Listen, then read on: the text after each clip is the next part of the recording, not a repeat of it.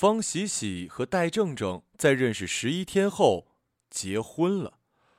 我在长途大巴车上听到了这个消息，我当时正在憋尿，努力盯着窗外每一棵奔跑而来的大树，分散注意力。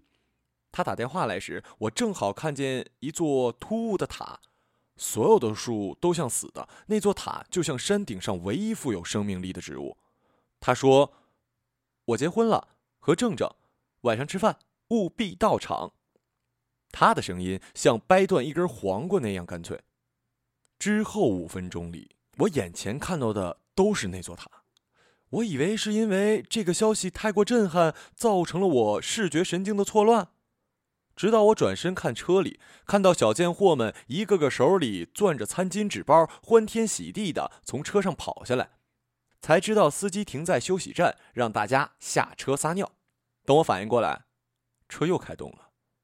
于是我憋着一泡尿回了上海，再也没看见一座塔。我和方喜喜认识八年，她的爱情永远是这个星球上的头条新闻。他的名字就像一个反讽的笑话，我们也一直靠着他失控的人生相互勉励，彼此安慰。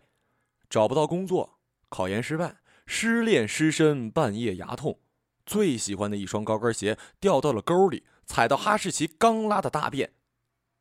这些都没关系，只要你想想方喜喜，嘿嘿，都是小事儿，都会好的。可他现在结婚了。我都不知道自己用什么来安慰自己憋尿憋到肾酸这件事儿。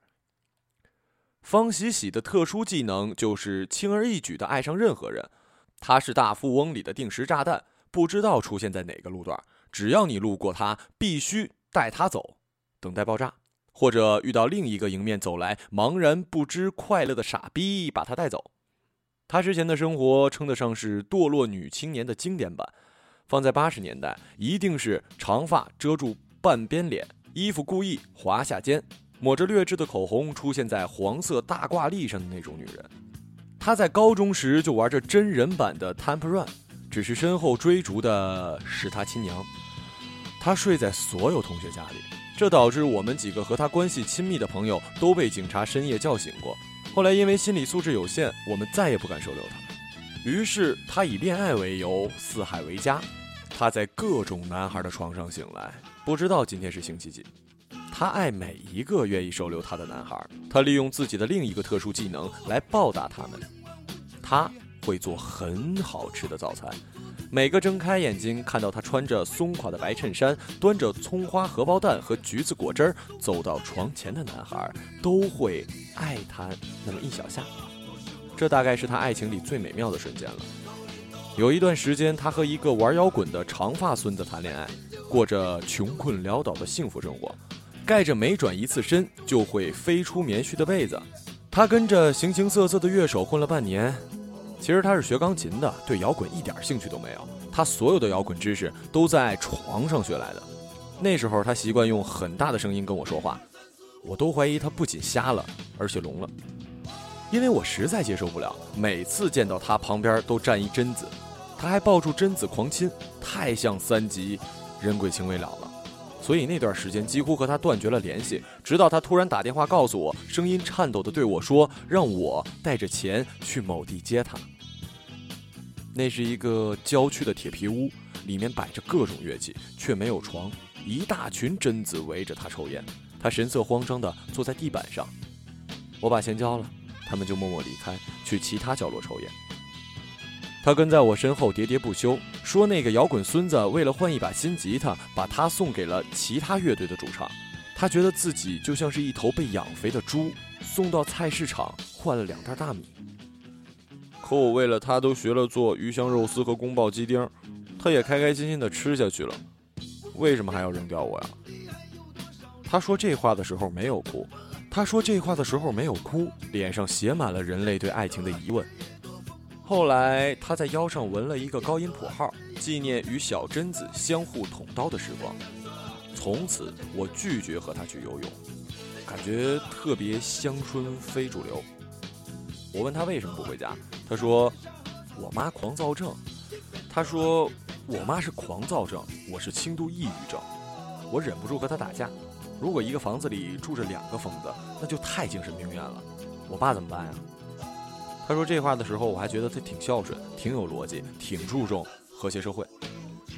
新郎叫戴正正，据说他家以前很传奇，外滩多少多少号都是他们家的。后来破产了，父母离异，被所有女孩抛弃，之后东山再起。虽然我现在没看出哪里起了，他有个交往五年的女朋友，大概是因为也没发现他在哪里东山再起，成为 L 柜姐之后，断然的离开了他。不过他身上确实发生了一件很传奇的事。在分手后，他因为精神恍惚，把自己家阳台玻璃撞碎，一块玻璃插入他的脖子。前女友在推进抢救室之前赶来了，他幸福地看着前女友在慢镜头里缓缓跑来，忽然想起自己手机里还有和酒吧小姑娘暧昧的短信，愣能在休克的边缘用尽最后一丝力气把手机电板给拆了，握着手机电板做了六个小时的手术。医生说，他在这种情况下，三个里面死了两个。我们都觉得他能活下来和那块电池功不可没。由此可以看出，戴正正家里肯定辉煌过，带着一种落魄贵族的死要面子活受罪的范儿，都快死了还要在逝去的青春里保个晚节。他们两个遇到的时候，都是在彼此现有人生最绝望的时候，一个脖子上带着疤。一个刚纹了第五个纹身，小腿上还渗着血，他们都像极其脆弱的小怪兽，不能独立生存，需要一群人陪着他们度过那些夜幕降临的尴尬瞬间。特别是天气越来越冷，黑夜来得越来越早。即便如此，他们的伤痕显而易见，还要时刻强调自己头上长犄角，身后爬满倒刺。戴正正叫了一大群人唱 K，喜喜粘在我身后。我和男友就像两个被人用了陷害卡的人，甜蜜的人唱情歌，心碎的人唱离歌。喜喜什么歌都不唱，坐在每对情侣中间，阻止大家接吻。带正正去便利店买烟，出去半个小时没回来。我突然想到，大富翁里其实可以使用送神卡，立马转身对喜喜说了句改变他人生的话：“你闲着也是闲着，出去找找他吧。”喜喜走出大门，发现他一个人坐在台阶上，旁边站着一群等着打车的长腿丝袜眩晕妹子。对于一个直男来说，此刻还能目不斜视，说明他真的伤心了。他走到他面前，看他哭得像王宝强一样。我饿了，你饿吗？喜喜问话，正正抹了把鼻涕，啜泣着说不出话。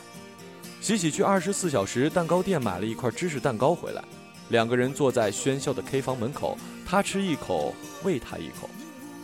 蛋糕吃到三分之二，戴正正终于被噎得哭不出来，他把喜喜拉起来，带着他坐回车里。喜喜把车座放平，躺在副驾驶，打开窗户，把夹着烟的手伸向窗外，时不时地拿进来抽一口，把烟对着天空吐出去。戴正正在驾驶座上又开始说他家是如何落魄又如何致富的过程。喜喜什么都没听进去，仔细地观察他的五官。其实不哭的时候也没那么像王宝强。他闭上眼睛，感觉自己是非常非常的累，累到有那么一点绝望。他有些搞不明白 Temple Run 这个游戏的意义，到底跑到哪儿算是个头呢？赚了那么多的金币，到现在买完蛋糕连个打车的钱都没有。他恨爸妈给他起了这个名字，因为人家都说名字和命运是相反的，说不定叫二狗子什么的，他会过得好很多。那晚他们打了通宵的桌球，戴正正说了一晚上。出来的时候天已经亮了，他们去路边吃早餐，他终于对他说了演讲总结：“我再也不想谈恋爱了。”刷微博的喜喜抬起头，眨巴着那双真诚的大眼睛，对他说：“我也不想，那我们结婚吧。”戴正正沉默着吃了根油条。好。之后他们又沉默的喝了一碗豆花。他问他第二个问题：“你是处女吗？”喜喜惊讶的回答：“你怎么知道的？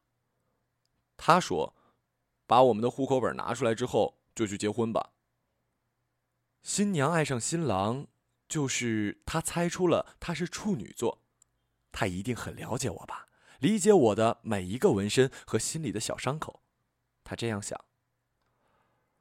我们坐在一个特别破的小餐馆里，穿越他们的结婚证，看着他们的照片。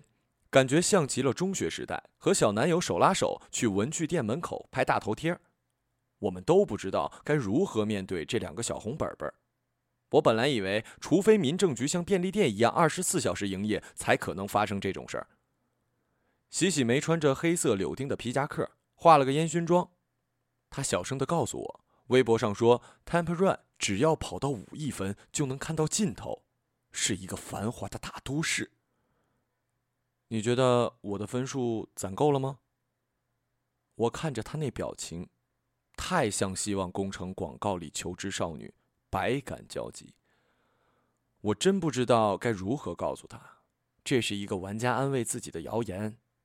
我拥抱他说：“其实，坏女孩往往出奇迹。”当戴正正知道他仅仅是处女座的时候，一定会把理智版的。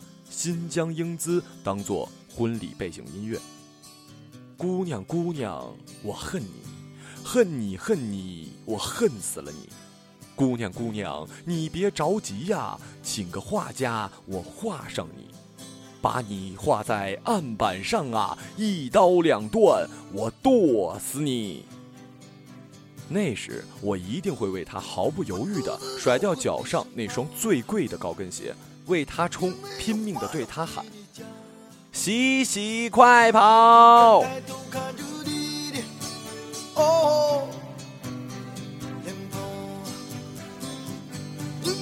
要去向何方？我指着大海的方向。你的亲切像是给我。哦。你问我要去向何方？我指着大海的方向。你问我要去向的